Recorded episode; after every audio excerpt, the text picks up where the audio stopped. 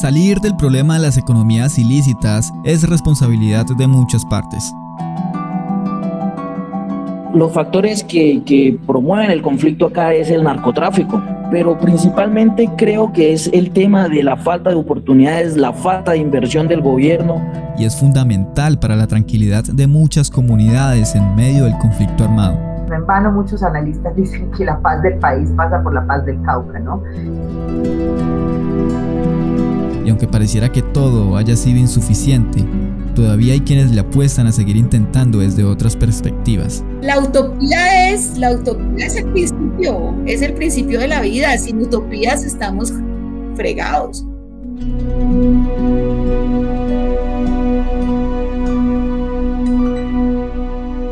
En el último capítulo, Alternativas, en búsqueda de una salida.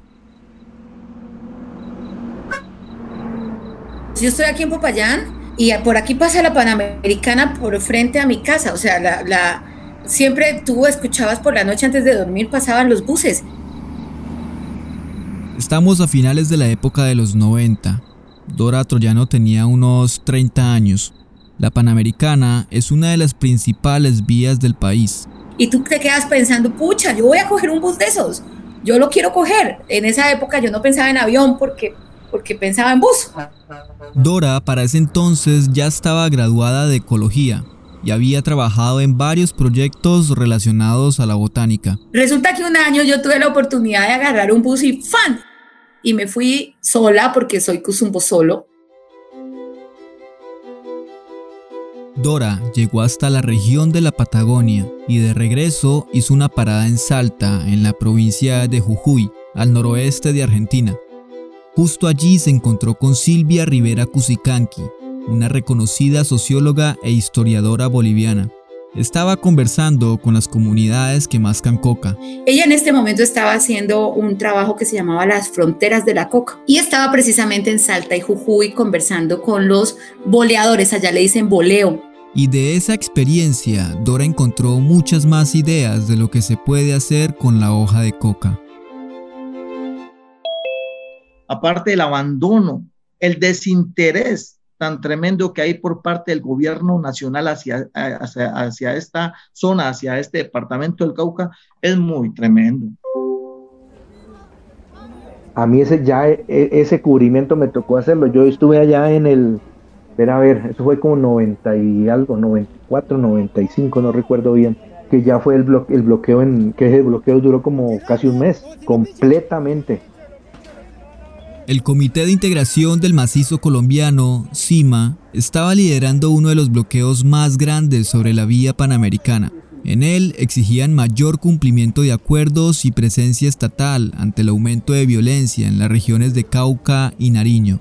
Y José Navia Lame, que trabajaba para la casa editorial El Tiempo, estaba ahí.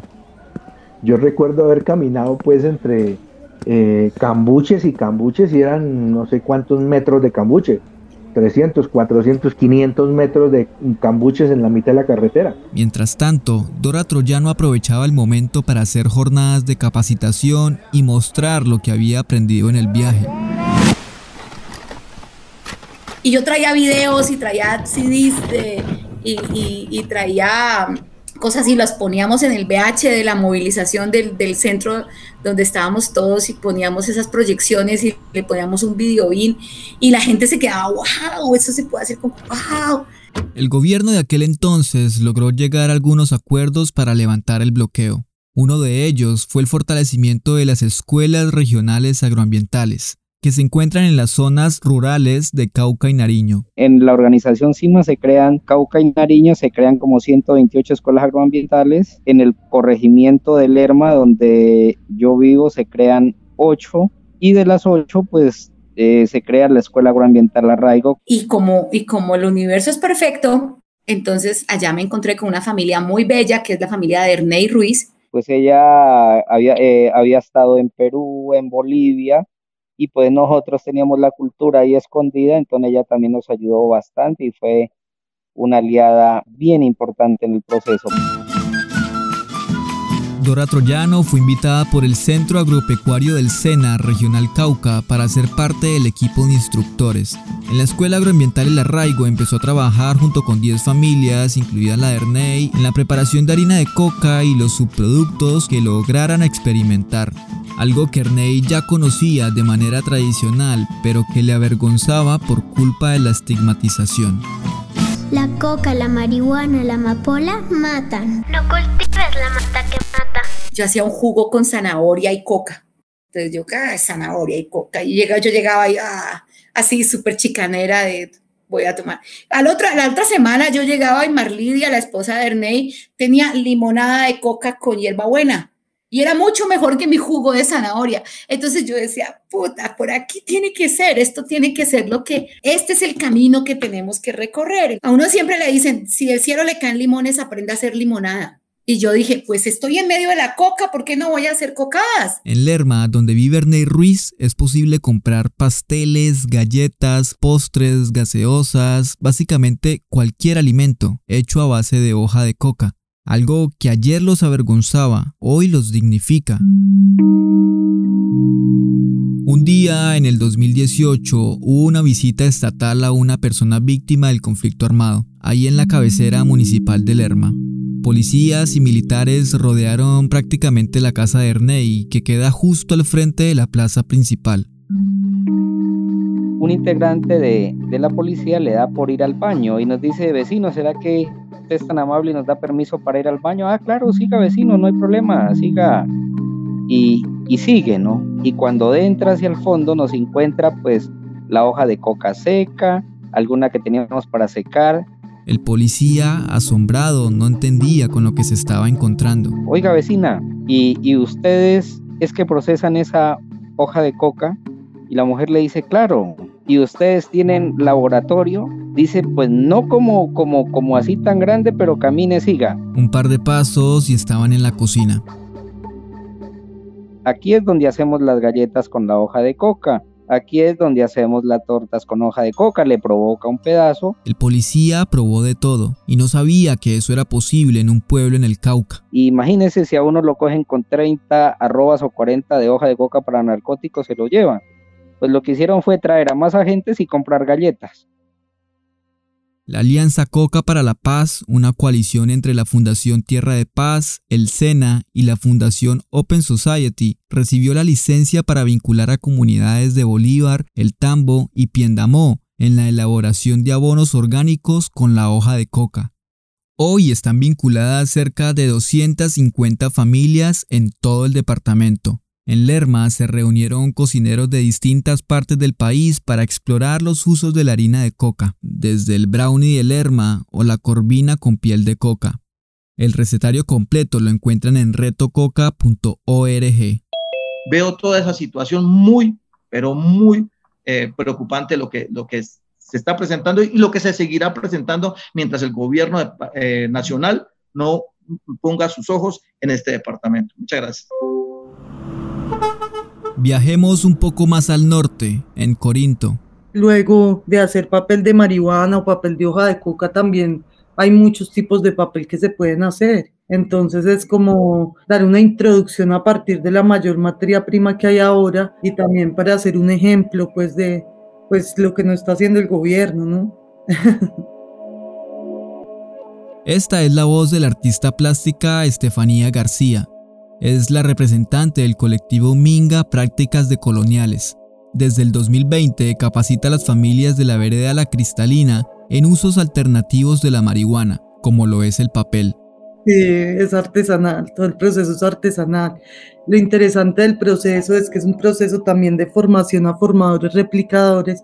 Entonces hablaba con, con las compañeras de, de Corinto y con los compañeros y me preguntaban, profe, ¿cuándo vuelve? Entonces yo les decía pues que la idea era que ellos se apropiaran, se siguieran apropiando como de, este proceso porque pues iba a ser de ellos y es de ellos. Con la marihuana, papel reciclable y agua, Estefanía ha logrado darle un uso diferente a la planta y brindarles herramientas a las comunidades. En la Universidad Autónoma Indígena Intercultural, UAIN, los próximos diplomas que recibirán sus graduandos serán hechos en este papel. Elaborado por comunidades indígenas del norte del Cauca. Mi familia como tal sale desplazada de Cerro Matoso por una minera, por una multinacional minera. Entonces creo que, que la autobiografía y las historias de vida marcan mucho en qué decisiones toman uno en la vida en el que hacer, ¿cierto? Y por ejemplo, desde el arte, pues yo vengo trabajando algo que con las que el gobierno le llama reparación simbólica, pero que nosotros digamos con las comunidades le llamamos más alivio simbólico. Estefanía cuenta que por la escalada del conflicto en los últimos meses no ha podido regresar hasta la Cristalina, la vereda donde inició con los talleres, pero el saber lo ha seguido replicando en las comunidades NASA de Caldono. Creo que la construcción de paz está orientada precisamente a mejorar las condiciones y las calidades de vida, pero a partir de la construcción de unos proyectos de vida, ¿cierto? Entonces yo hablaba con algunos de los compañeros y compañeras, pues que es muy fuerte, porque ahora parte del negocio de la marihuana está legal, ¿cierto? Y digamos que Corinto, que lleva tantos años con este proceso, pues el gobierno debería entrar en algún punto a, pues hacerlos parte de, este negocio de marihuana medicinal. Aunque los usos médicos de la marihuana datan de miles de años antes de Cristo en la cultura oriental, el cannabis medicinal en Colombia está regulado desde el 2016. El Congreso de la República aprobó la producción y el uso de marihuana. El presidente Juan Manuel Santos firmó un decreto que regula desde el... Con esta decisión Colombia se convierte en el cuarto país. Se calcula que podemos llegar a lo que significan las flores y el banano para la economía nacional. De la marihuana con fines médicos se dice que es el nuevo oro verde y que Colombia puede ser potencia mundial. Incluso hay quienes en campaña política proponen cambiar los cultivos de uso ilícito de la coca por los de marihuana medicinal. Aunque la cosa no es tan sencilla y el beneficio a los cultivadores no está 100% garantizado. Porque los trámites de las licencias, el paso a paso, la cadena, primero es muy engorroso jurídicamente y segundo es muy costoso. Por ejemplo, hoy por hoy, si una de las cultivadoras de marihuana que asiste a los talleres de Estefanía García quisiera entrar en el negocio, debe sacar licencias y registros ante el Instituto Colombiano Agropecuario, el Ministerio de Justicia, el Ministerio de Salud, el INVIMA y, en algunos casos, el Fondo Nacional de Estupefacientes. Las tarifas son altas y son pocos los grupos de cultivadores que alcanzan dichas exigencias, además de todo el trámite jurídico que deben pasar. La sola licencia de cultivo de plantas de cannabis no psicoactivo, otorgada por el Ministerio de Justicia, tiene un valor cercano a los 13 millones de pesos. Ahora, de que sea un negocio exitoso para Colombia será un debate aparte. Lo cierto es que los ejemplos de inversión en Canadá, uno de los países más adelantados en el tema, no proyecta demasiadas ganancias. Esto según el medio especializado Marihuana Business Daily y dependerá en gran medida de cómo avance la regulación en otros países. El senador caucano Feliciano Valencia, quien es ponente de un proyecto de ley que busca regular la hoja de coca, pretende cambiar el modelo. Con el senador eh, Bolívar también estamos detrás de un proyecto de ley para la regularización de los derivados psicoactivos de la cannabis y va precisamente en esa línea. Un poco refutar el proyecto de ley vigente ya para la cannabis de uso medicinal, porque cuando se sacó esta ley no se tuvo en cuenta a los pueblos étnicos. Y no está de más recordar que son los pueblos étnicos del norte del Cauca quienes se encuentran mayoritariamente involucrados en el mercado ilegal de la marihuana aunque también son los que más han intentado entrar en el mercado legal con múltiples cooperativas. A mí me parece que este problema es eminentemente estructural, es un, es un problema de estructuras de Estado.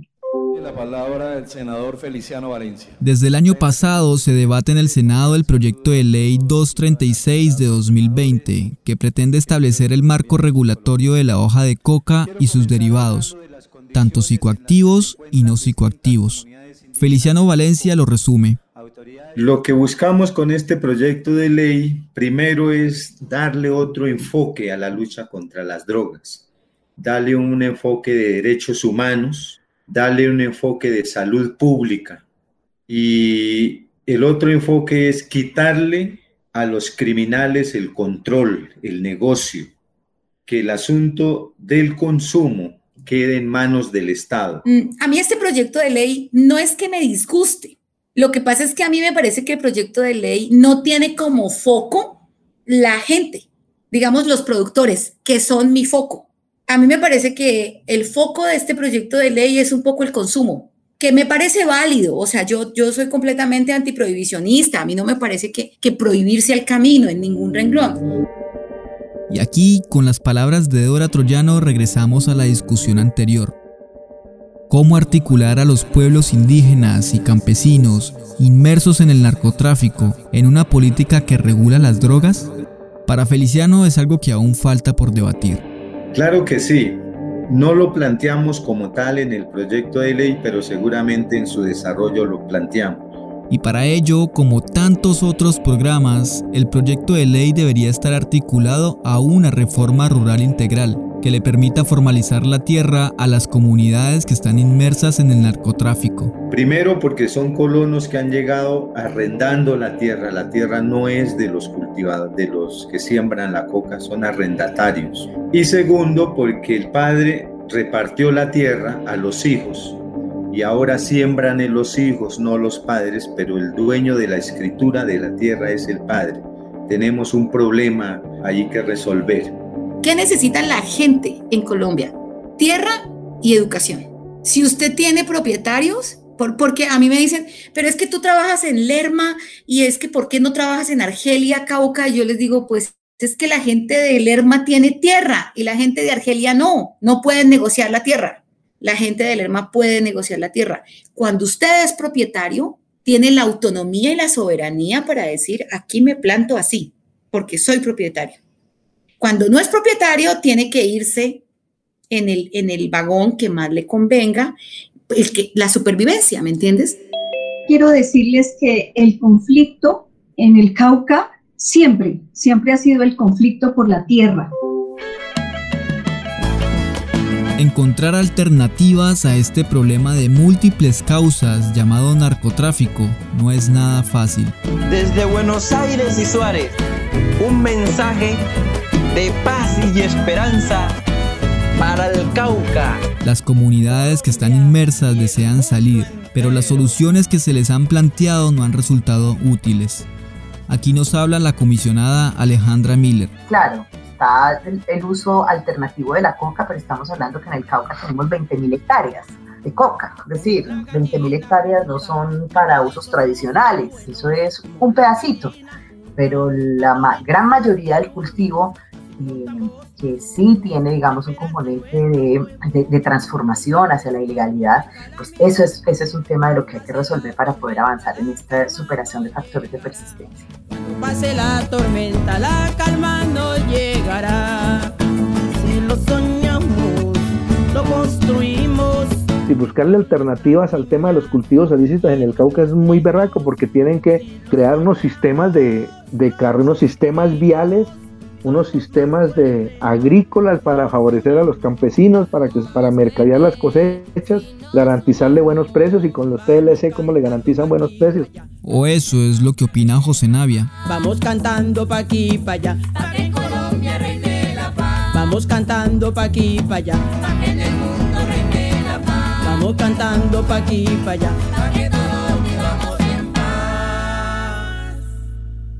Los proyectos, iniciativas y voluntades que se gestan desde los territorios posiblemente serán insuficientes para acabar con todos los cultivos de uso ilícito, pero quizás, al menos, les devolverá a los cultivadores algo que los grupos armados le han arrebatado todo este tiempo, la dignidad. Cuando tú hablas con la gente que, vende, que te vende una libra de mambe, cualquiera, desde la Sierra Nevada hasta Leticia, la persona te la entrega con dignidad. Y eso a mí me parece más importante, el tema de la dignificación del trabajo agrícola, de la dignificación de esa relación con la tierra, porque eso no pasa cuando lo venden al narcotráfico.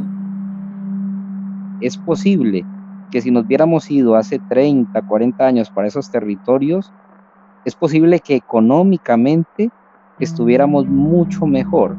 La diferencia está es que en este tipo de sistemas eh, se piensa la vida eh, como el todo, esa relación del ser humano con la naturaleza. Claro, pues que no hay que pensar en que el dinero no, no hace falta, hace falta, pero, pero se va consiguiendo paso a paso y, cada paso que se va dando pues ha permitido quedar eh, más dignamente en el territorio. En el transcurso de estos cinco capítulos escuchamos voces de diferentes municipios con diferentes puntos de vista. El Cauca es un departamento multicultural y diverso que se destaca por su resistencia histórica. Las economías ilícitas generan y mueven dinero, pero es quizás el factor más influyente por el que la violencia permanece en el territorio. Las comunidades exigen y merecen otro tipo de oportunidades, Este podcast fue producido por Rutas del Conflicto en una alianza para la Comisión para el Esclarecimiento de la Verdad y contó con el apoyo del Programa de las Naciones Unidas para el Desarrollo PNUD. La música de librería pertenece a Epidemic Sound. Los derechos de la demás música utilizada a la Fundación Plan y la agrupación Voces del Recuerdo. Se citaron algunos fragmentos de audio de líderes y lideresas pertenecientes a los espacios de diálogo dispuestos por la comisión por seguridad sus nombres no fueron expuestos. En la narración Richard Romero. Gracias por escuchar.